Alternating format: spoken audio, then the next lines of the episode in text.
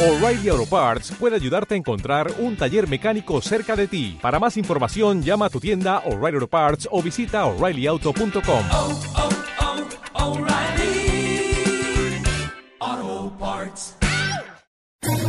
¿Quieres especular en la bolsa de la mano de un profesional? Operativadax.com. Recibe al momento en tu móvil las compras y ventas que realiza Alberto Iturralde sobre el índice DAX. Nunca ha sido tan sencillo ganar en bolsa. Operativadax.com.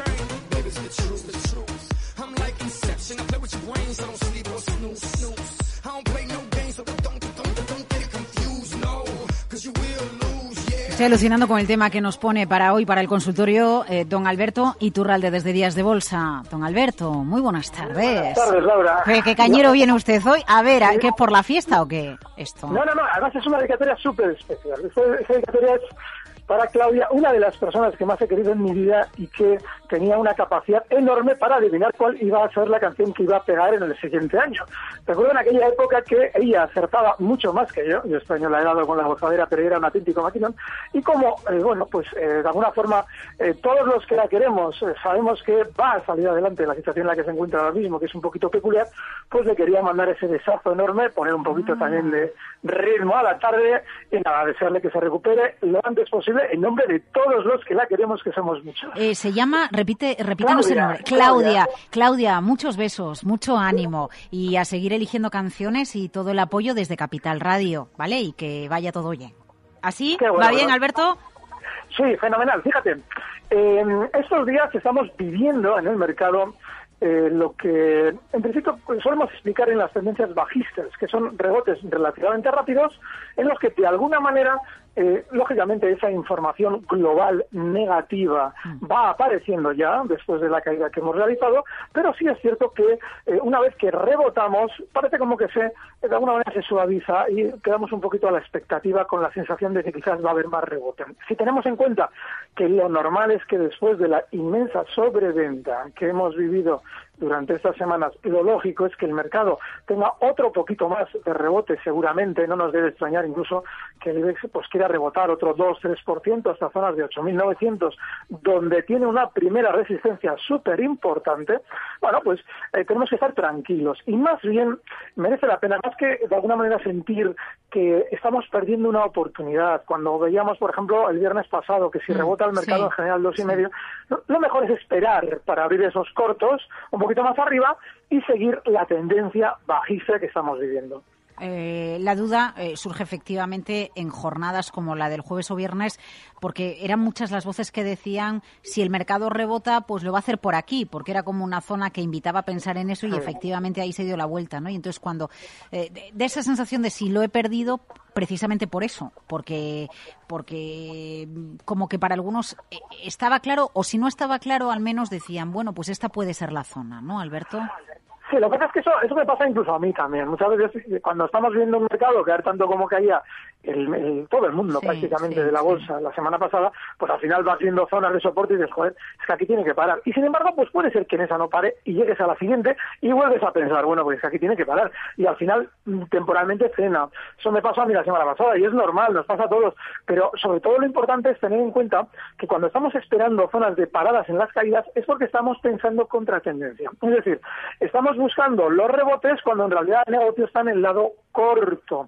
Con lo cual, ahora la derecha, más que intentar decir, bueno, ¿Dónde puedo comprar Santander? ¿O ¿Dónde puedo comprar cualquier otro título que sigamos eh, eh, como hábito? Quizás lo mejor sea tener la paciencia de ver un momento en el que tanto el Santander como otros de los grandes reboten de forma que casi ya nos parezca que quizás el susto ha pasado para entender que el sentimiento contrario debe hacernos también comprender que seguramente será el momento de abrir cortos Y bueno, esos rebotes pues no los deben extrañar del Santander, incluso un poquito por encima de lo de estos días, ¿no? Fíjate que el Santander también ha tenido un recorte enorme hoy, pero una vuelta a 4 es normal y esas son zonas de cortos, 4-10, Ya. 4 Lo que pasa es que, por ejemplo, a ver, ya que además publica resultados esta semana, que vamos a estar muy pendientes del Santander, Alberto, eh, mm, posi- posible escenario eh, de comportamiento del precio del Santander viene en septiembre del año 2014 de estar por encima de 7. Hoy está 3,85. Fíjate, este fin de semana he estado viendo un... suelen preguntar a veces, eh, recordarás que a veces preguntan por algún libro bueno de bolsa Sí. que recomendaría. Bueno, pues este fin de semana he estado viendo La Gran Apuesta, esa película de bolsa que recomiendo a todo el mundo que vea porque sobre todo lo que trata es todo lo que se cuece eh, tras el escenario que vemos en cuanto al movimiento del dinero. Y eso tiene mucho que ver con lo que de alguna manera está sucediendo en la bolsa española ahora mismo. Dices, bueno, es que Santander va a publicar tal, va a publicar resultados o cualquier otra circunstancia del precio. Bueno, pues solemos decir siempre, si ahora mismo el Santander nos da o un resultado o una perspectiva negativa, significa que lo más normal es que ellos ya estén empezando a recoger. Es decir, que es muy importante que ahora eh, salga quien salga, sea el responsable del banco que hable, lo haga en tono negativo de la entidad. Y sin embargo, si vemos que el Santander durante estos días rebota, que no nos debe extrañar, y desde el banco nos, da- nos intentan tranquilizar, lo normal es que estemos seguramente en el camino de una caída mucho mayor para este banco. De manera que ahora es muy importante que el dato que nos venga nos ponga el cuerpo de vender y no de estar tranquilos y no aplicar esto, como sucedía, por ejemplo, en los test de estrés, cuando el Santander, por encima de zona 7, salía hasta un presidente del gobierno para decirnos que eh, la banca estaba fenomenal y que había que apostar por ella. Bueno, pues fíjense ustedes, toda la banca lo que ha hecho. De manera que, ojo, ahora hay que hacerlo, pero al revés. 912833333, oyentes arroba capitalradio.es. A ver, José Manuel Martí, me gustaría que Alberto Iturralde me indicase esto para BME y para FAES.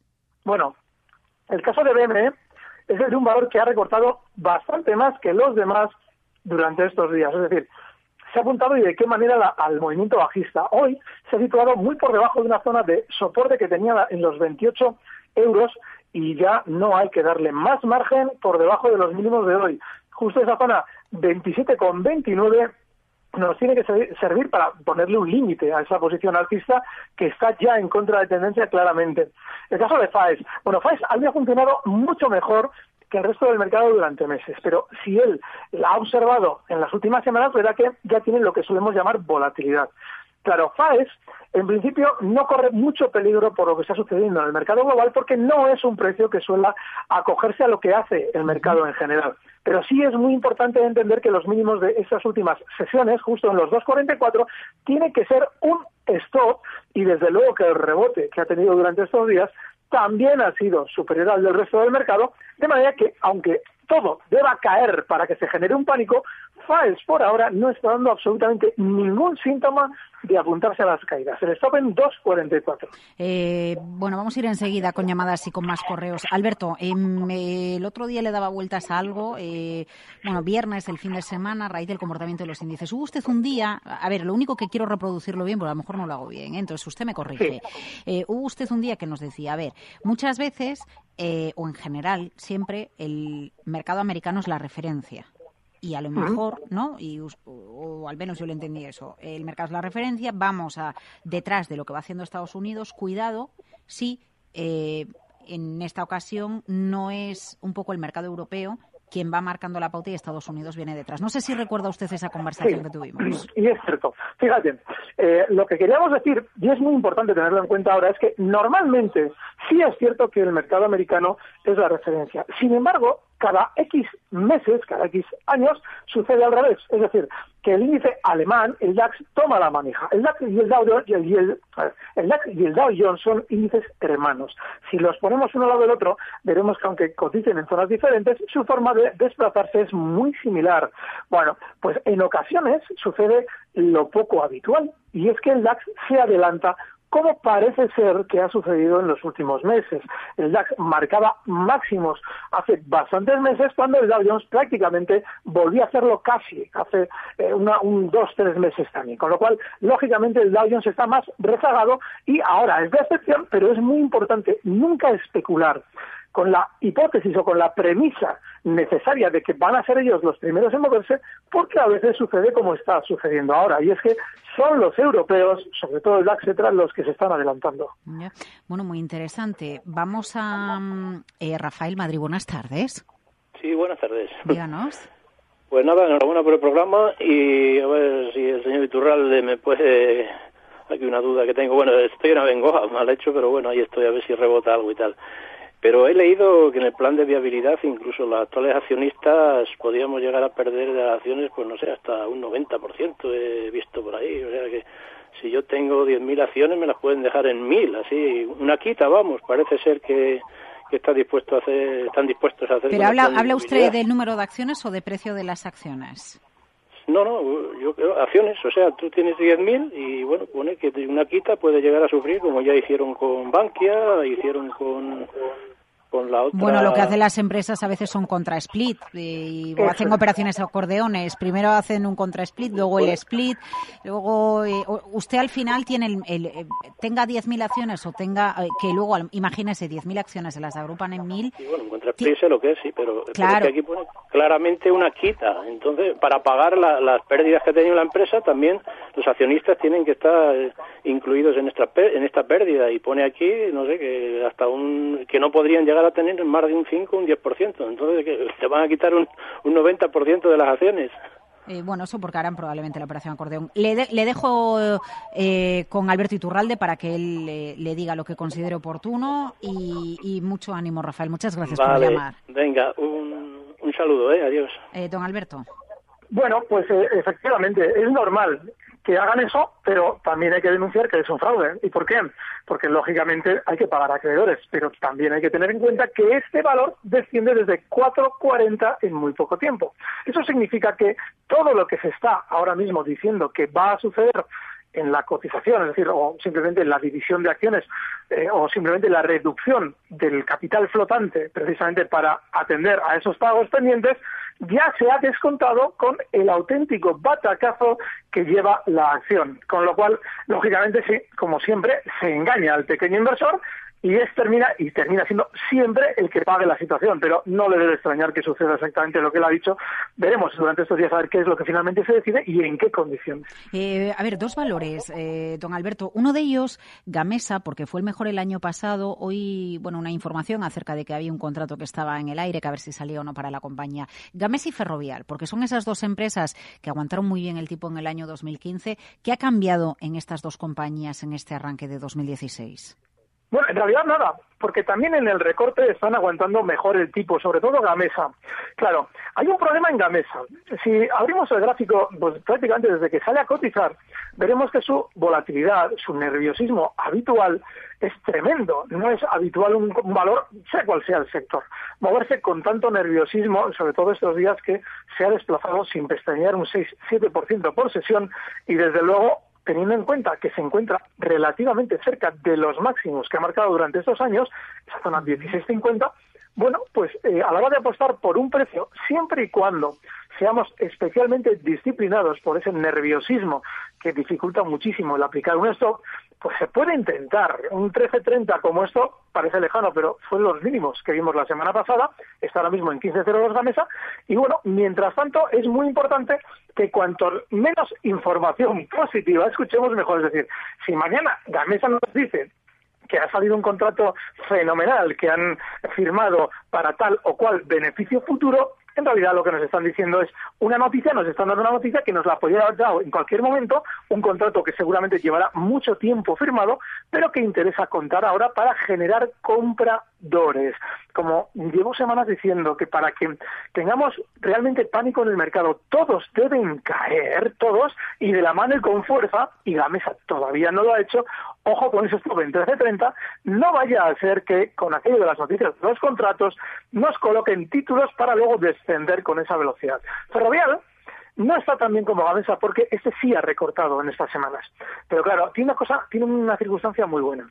Y es que el stop es justo los mínimos que ha marcado durante estas últimas semanas en los 18.80 y además es un punto que en el pasado ha sido terriblemente importante, con lo cual lo ha aguantado. Pero sucede lo mismo que en Gamesa. Es muy importante que en el rebote que está haciendo durante estos días, lo tenemos ahora mismo en 19,57, no escuchemos información positiva de la compañía porque eso es síntoma de que desde dentro están vendiendo títulos a quien, creyendo esa información, entra comprador en títulos como Ferrovial. Bueno, eh, tengo que hacer una parada de un minuto, Alberto. Yo le digo, yo soy de. Bilbao, le pide por correo dos valores para comprar. Eh, le pide, eh, a ver, eh, Jutrisa, eh, no sé, acudiré a la venta de, de derechos de Iberdrola, pero no sé si vender antes las acciones. Es posible que cuando Iberdrola reporta dividendo venga la baja, eh, la bajada que no ha tenido antes. Le pregunta. Quiero preguntar por Endesa, esto es Alejandro. Estoy dentro y solo cae, como lo ve? Gracias. Venga, un minutito y usted va viendo las respuestas. Y por cierto, le voy a preguntar por McDonald's hoy en máximos históricos. Todo comienza con una sencilla cuenta. Un, dos, tres y te levantas de la cama. Un, dos, tres y saltas al autobús. Un, dos, tres y comienzas a ganar más por tu dinero con la cuenta 123 del Santander. Con la que cumpliendo sus condiciones, tendrás un 3% de interés por tu dinero para saldos de más de 3.000 y hasta 15.000 euros. Cuenta 123 del Santander. Infórmate en bancosantander.es o en el 900 123 123. Acceder a más de 10.000 subyacentes nunca fue tan sencillo con Next Generation de CMC Markets. Más de 330 CFDs sobre divisas en mercados desarrollados y emergentes. Pruebe nuestras aplicaciones específicas para dispositivos móviles para operar en el mercado más líquido del mundo. Descargue la aplicación de CMC desde su App Store o Google Play. CMC Markets, expertos en CFDs y CFDs Forex. Los CFDs son productos complejos y apalancados con un alto riesgo. Es posible perder más de lo depositado. Consulte sus riesgos. iPad y iPhone son marcas de Apple Inc. Android es una marca de Google Inc. Mercado Abierto con Laura Blanco. Y con don Alberto Iturralde, eh, que le dedica esta música a Claudia, desde Días de Bolsa. Don Alberto, sigue ahí, ¿verdad? Sí, aquí estoy. Venga, a ver, de las preguntas que le planteaba, o Ayuso que le pide recomendaciones, o Iberdrola si caerá lo que no ha caído cuando pague dividendo, que qué pasa con Endesa que solo cae, díganos, ¿con qué Bueno, se queda? El caso, de Iberdrola, el caso de Iberdrola, efectivamente, yo es un precio que eh, hace unas semanas, eh, cuando marcaba los máximos de los últimos años en 6,70, que era un primer objetivo de la subida, se publicaba una noticia negativa sobre la compañía. Le multaban, recuerdo que eh, comentábamos aquí que no era habitual que un valor que vaya a funcionar mal saque noticias negativas en una zona de máximos. Lo normal es que se mantenga mejor que los demás. Bueno, por ahora lo ha hecho así, pero es muy importante entender, yo por lo menos estoy convencido de que todos los precios en general tendrán su desplome, los que no lo han hecho hasta ahora. Lógicamente, cuando eso suceda, los que ya han caído más que el resto, como el Santander, BBV, Repsol, seguramente tendrán un freno en la caída. Y, Iberdrola es uno de esos valores que no ha caído tanto como los demás. De manera que, bueno, si vamos a entrar una, eh, en el momento en el que nos den un dividendo, lo lógico es que el valor tienda a recortar. Pero, sobre todo, si vemos que llega a zonas de 6,70, que ha sido resistencia en el pasado, tenemos ahora Iberdrola a 6,31, es normal que veamos ese freno y es una muy buena zona para plantear de salida. No obstante, si queremos intentarlo, pues mientras funcione bien, este es uno de esos dos valores que nos pueden, eh, que, que podían salir dentro de esa proposición para comprar un valor en el lado largo. 6,20 tiene que ser el stop de Iberdrola y, ojo, es inexcusable ese stop. El otro valor alcista puede ser logista. Logista ha tenido durante estos días su susto, pero siempre un valor disidente que en el pasado ha funcionado en contra de los demás cuando caían, normalmente suele demostrar por qué es así. Y lo que ha pasado con Logista es que después del primer susto ha tenido un rebote de hasta el 13,20%, con lo cual seguramente ha conseguido hacer salir a mucha gente en ese susto y lo normal también es que continúe funcionando un poquito mejor. Si entramos, el stop en 18.50 cotiza ahora mismo en 18.84. Endesa recorta porque en su momento, cuando marcaba máximos históricos, la propia compañía aprovechaba para darnos buenas noticias cuando en realidad no eran buenas noticias. Era una especie de engaño que nos cuentan con aquello de que nos van a repartir más o menos dividendo sin explicarnos que el dividendo es algo que se descuenta del título y que en realidad no nos dan nada, simplemente nos hacen líquido algo que ya era nuestro.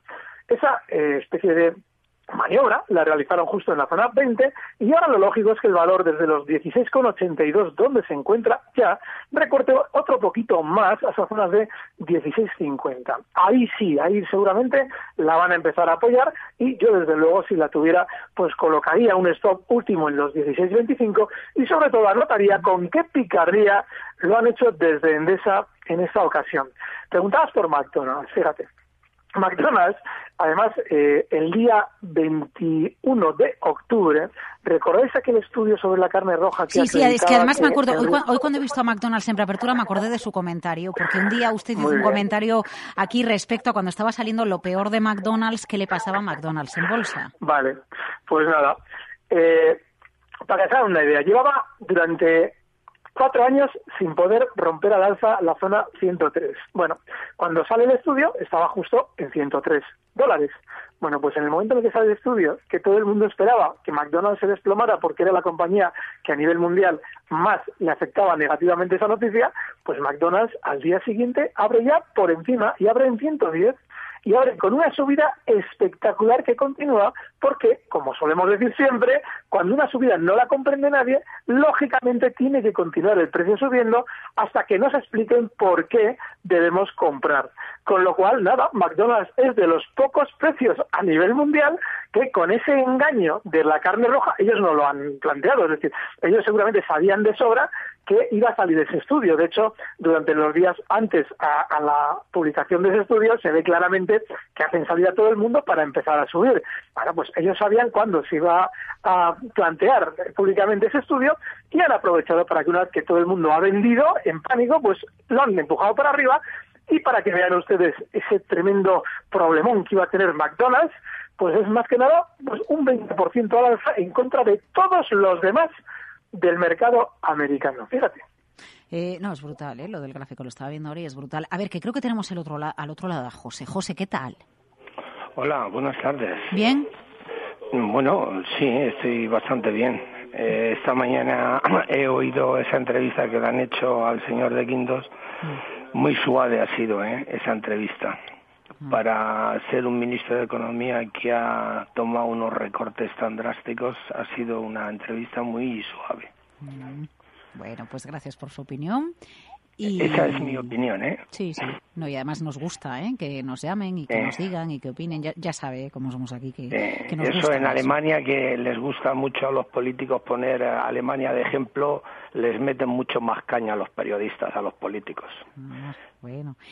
Eh, y de mercado, ¿le quiere decir algo a don Alberto? Sí, al señor Iturralde yo estoy vendido en 9840. ¿Cree él que se va a subir un poquito más o de ahí se va a romper el gap que tiene por debajo? Esa era mi pregunta. Bueno, cuídese mucho, José. Muchas gracias. Venga, hasta luego. Lo normal es que eh, tras el miedo que hemos visto, no porque tuviéramos información especialmente negativa durante estos días, sino porque los propios precios han generado muchísimo miedo con esas caídas inesperadas y tan fuertes. Lo normal es que de alguna manera se suavice ese sentimiento negativo generado con un poquito más de rebote. En el DAX, eh, pues no nos debe extrañar ver zonas de eh, pues eh, 9.910, 9.915, incluso un poquito por encima de su posición, 9.880. Yo tendría paciencia, es decir, yo quizás no me plantearía cerrar esos cortos, él especula con un poquito más de tranquilidad y esperaría, precisamente porque puede ser que no quieran generar ese sentimiento positivo, estamos en el lado bueno, esos 9.840 es una zona fenomenal para el espacio temporal en el que él se maneja, el plazo en el que él se mueve, y sí que tendría paciencia con el stop, incluso esa zona, 9.910, un pelín por encima, 9.950, cosas así. Precisamente porque es normal, es una tendencia bajista que se asuste al alza, como normalmente cuando la tendencia ha sido alcista nos asustaban a la baja. Así es que eso es lo que haría. Eh, a ver, Alberto, escribe Jutrisa con Iberdrola y dice que si está ajustado el 6,70, si con ajustes son 6,50 ¿Y cómo hacemos las comparaciones? ¿Puede echarle un vistazo otra vez al gráfico de Sí, tiene, no, tiene, tiene toda la razón. Es 6,57. Yo digo 6,70 porque en su día yo andaba con esa especie de cantinela de que llegará a 6,70 y parará. Pero no, con el ajuste por dividendo tiene toda la razón. Es 6,57, pero el stock que hemos dado está correcto, es decir, está ajustado en 6,20. Vale, pues dicho lo cual, última llamada Almería. Juan, rapidito que tenemos un minuto. Buenas tardes. Sí, primero, mm, muchísimas felicidades por el programa. Y, y, bueno, encantado de hablar con don Alberto porque tengo gran admiración. Quería saber, bueno. eh, Sí, diga, diga. No, eh, la Sí, radio sí, tiene sí. que estar apagada. Es que nos queda un minutito, sí, que nos vamos. vale, simplemente Juan, estoy en liquidez total, estoy en liquidez totalmente, quería hacer una inversión a largo plazo y, por ejemplo, quería saber, eh, don Alberto, a qué precio compraría eh, Santander a largo plazo. Ay, vale. Venga, estupendo. Muchas gracias. Juan. Eh, es muy importante que los eh, resultados que se publiquen ahora sean negativos, pero si fueran positivos, yo esperaría al Santander en zonas de 13 euros, porque estamos hablando de una posición a largo plazo, una posición que probablemente yo tenga que corregir ese precio si las circunstancias cambian, si viéramos durante estas semanas que no se está produciendo lo que yo espero que se produzca, pues lógicamente lo diremos con tiempo, porque es muy difícil hacer esa previsión, dónde va, hasta dónde va a caer y desde dónde va a rebotar, pero sí, yo tendría todavía paciencia y nos dará tiempo a decirlo. ¿eh? Es decir, cuando esto se empiece a girar al alza, diremos, oye, el que esté a largo plazo, que se plantee entrar ya. Así es que, que Eh, le- el- discúlpeme, Alberto, rápido y ya, ya está. Eh, Santander, los mínimos que marcó eh, en 2009, en marzo, ¿a qué precio corresponden ahora? Ahora, con ajustes por dividendos, justo a los 2,18, concretamente 2,17. Sí. Te lo voy a dar con total precisión, serían, sí, 2,17. Vale, vale, vale. Estupendo. Que, don Alberto, que es un placer. Que muchas gracias por su tiempo. El viernes le escuchamos ya con Luis Vicente Muñoz a ver cómo transcurre la semana. Será muy interesante sintonizarla a las nueve y media. Que vaya bien, gracias. Gracias, Laura, un abrazo. Recibe al momento las operaciones de Alberto Iturralde vía SMS en tu móvil. Operativa DAX.com.